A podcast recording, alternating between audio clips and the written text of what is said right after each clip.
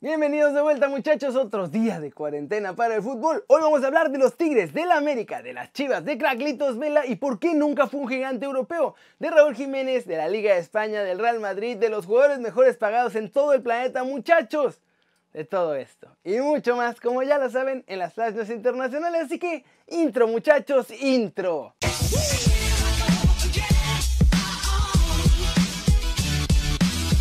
Arrancamos con otro buen fútbol del día que es sobre los Tigres que han sacado un nuevo challenge para sus fans para promover que hagan cosas entretenidas y se queden en casa durante esta temporada. Este domingo el cuadro de Suaza lanzó el Tigre Phone Challenge como una medida para que los fans puedan seguir mostrando su apoyo y su creatividad ahora que no hay mucho fútbol y que pues esencialmente tienen que estar en casa lo más posible o por lo menos aislados.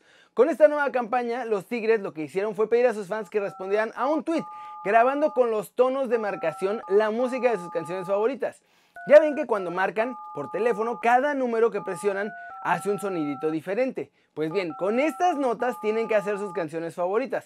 Para poder hacerlo, ponen a grabar la pantalla de su celular y van marcando los números diferentes para hacer estas notas y hacer la música, obviamente. El challenge ha sido todo un éxito, pues ya hay un montón de canciones, desde la de Martinillo, Martinillo, ¿cómo estás? Una de las porras más usadas allá y hasta la canción del Bombo Guiñac, muchachos. Todo esto hecho solo con tonos de teléfono. Si quieren probar que pueden hacerlo, lo que tienen que hacer, como les digo, graben estos tonos en su teléfono y suban el video ya sea al Twitter o al Instagram de los Tigres con el hashtag Phone Challenge. ¿Cómo la ven, muchachos? Y yo ya también he estado probando y la verdad es que soy un desastre haciendo la musiquita. Prueben ustedes y mándenme sus videos también a arroba Ruiz en Twitter o arroba Kerims en Instagram. Aquí están mis redes para que lo vean y mándenme ahí sus videitos a ver qué tal están. Y recuerden que si quieren saber toda la Liga MX, sus challenges, cuándo va a volver y todo esto, bajen la app de OneFootball muchachos. Me ayudan mucho cada que la bajan y el link está aquí abajo. Pasemos con noticias de la Liga MX porque ya empiezan a correr los rumores de posibles entradas y salidas de jugadores a los equipos porque pues ya no saben si van a volver a jugar esta temporada y de una vez hay que ir pensando en la siguiente muchachos. Empecemos con América porque en la lista negra del Piojo está Renato Ibarra. Eso ya lo sabemos todos si es por andar de golpeador. La baja sería dura en la cancha, pero no se preocupen muchachos que Rubén Zambuesa ya mandó un guiño al nido para ver si me lo vuelven a fichar, pues dice que nunca ha sido tan feliz como cuando estaba ahí en Coapita la Bella. En Cruz Azul se están apuntando ya de hecho como los principales candidatos para fichar a Renato Ibarra.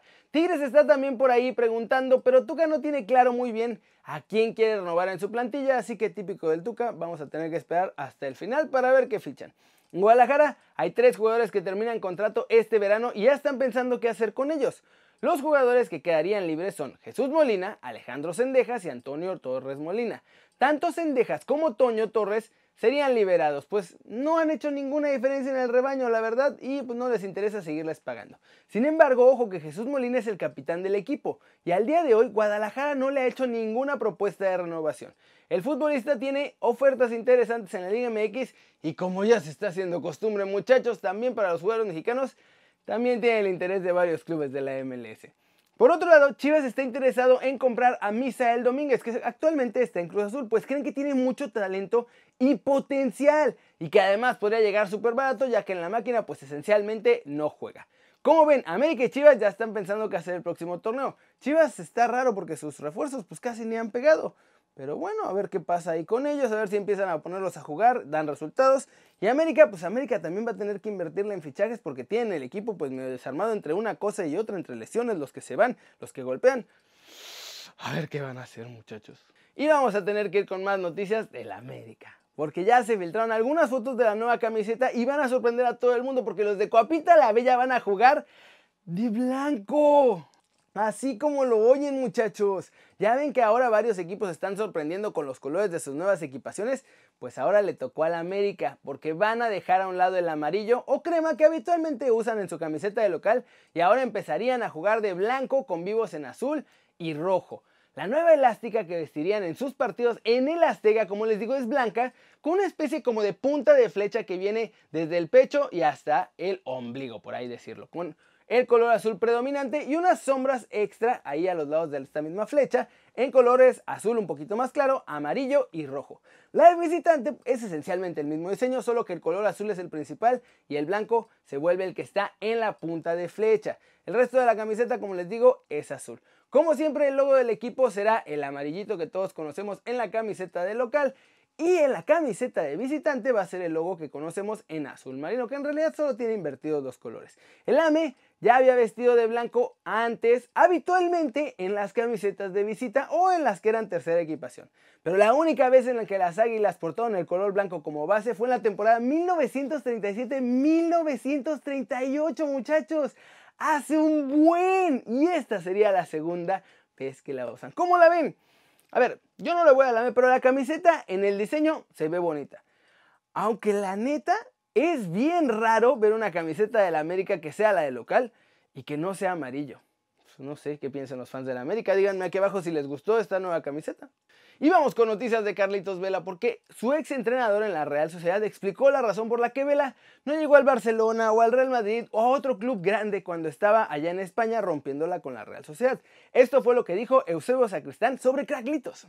Vela ha sido todo lo que él ha querido ser, ha conseguido todo lo que ha querido conseguir. Quería ser feliz jugando al fútbol, haciendo cosas importantes y lo hizo en España. Lo llegó a hacer en la Real Sociedad, donde fue un jugador importante y vistoso, que disfrutó cada día que estuvo en la Real porque era feliz, jugando en ese equipo y tratando de ser su mejor versión. Tampoco tuvo nunca quizá el interés de buscar otras cosas que no fuera ser feliz jugando al fútbol, donde sea y donde lo haga para demostrar la calidad que tiene. Él ya encontró otro sitio, la MLS, donde tiene espacio para seguir siendo feliz y demostrar el gran jugador que es, disfrutando y estando a gusto con la gente que tiene a su alrededor. Es un jugador muy especial, también tenemos que respetar y valorar mucho esa manera de pensar. Estamos acostumbrados a ver otro tipo de jugadores que quieren otra serie de retos, objetivos, y esos valoramos mucho. Carlos es un buen ejemplo de otra manera de entender el fútbol. Y la vida. Un jugador puede sentirse feliz sin la necesidad de estar al más alto nivel o en los clubes más importantes.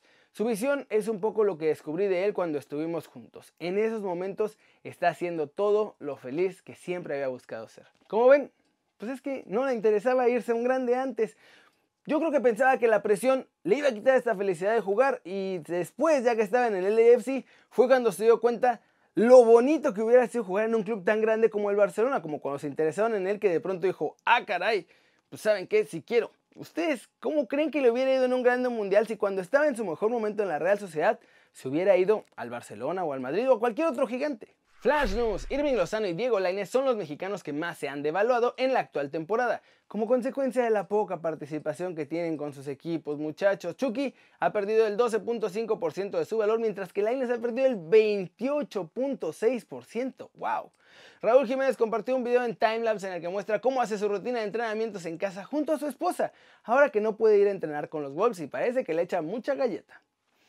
Real Madrid es el campeón de la Liga Challenge del FIFA 20 muchachos, certamen que se realizó por la cuarentena con diversos jugadores de los clubes de España y que estaban tratando de elegir un campeón virtual. Marco Asensio fue quien logró levantar este título en nombre de los merengues en una final que además se enfrentó al conjunto blanco y que ganó 4-2 al Leganés de Javier Aguirre, que era representado por Aitor Ruibal.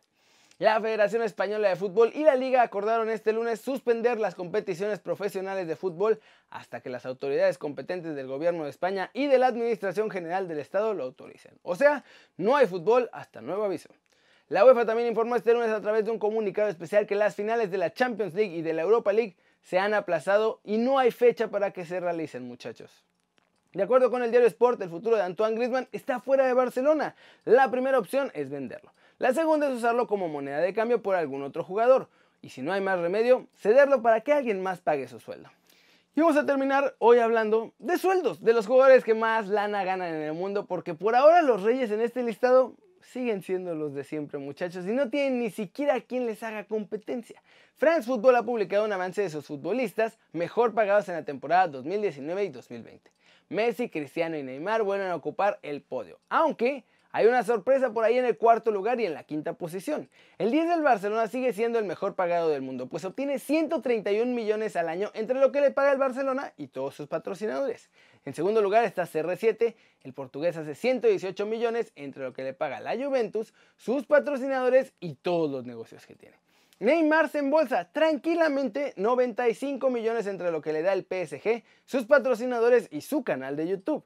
El sorprendente cuarto lugar del estado es Garrett Bale, que eso sí ya está muchísimo más abajo que los primeros tres, pues el galés hace solamente 38.7 millones de euros al año. Griezmann completa este top 5 con 38.5 millones. Y de ahí para abajo, el resto de la prole en el fútbol, muchachos. ¿Cómo la ven? Es que lo que ganan Cristiano Messi y Neymar es brutal. Y por ahora no se ve que haya ninguno que pueda siquiera acercarse. Ya vieron cómo están los que están en cuarto y quinto. Y de ahí para abajo, pues está mucho más abajo. ¿Ustedes creen que pronto veremos a alguien arrebatarle ese podio a cualquiera de los tres, eh? Quizá Mbappé, quizá Aland, quizá por ahí alguna sorpresa. Ya lo veremos, muchachos. A mí con que me den uno de esos milloncitos, estoy feliz. Pero por ahora es todo por hoy, muchachos. Muchas gracias por ver este video. Denle like si les gustó. Ya saben, métanle un zambombazo durísimo esa manita para arriba si así lo desean. Suscríbanse al canal si no lo han hecho, muchachos. Por favor, este va a ser su nuevo canal favorito en YouTube. Denle click a la campanita para que hagan marca personal a los videos que salen cada día. Yo, yo soy Kerry Ruiz, muchachos, y como siempre, un placer ver sus caras sonrientes, sanas y bien informadas, muchachos. Nos vemos mañana. Chao, chao.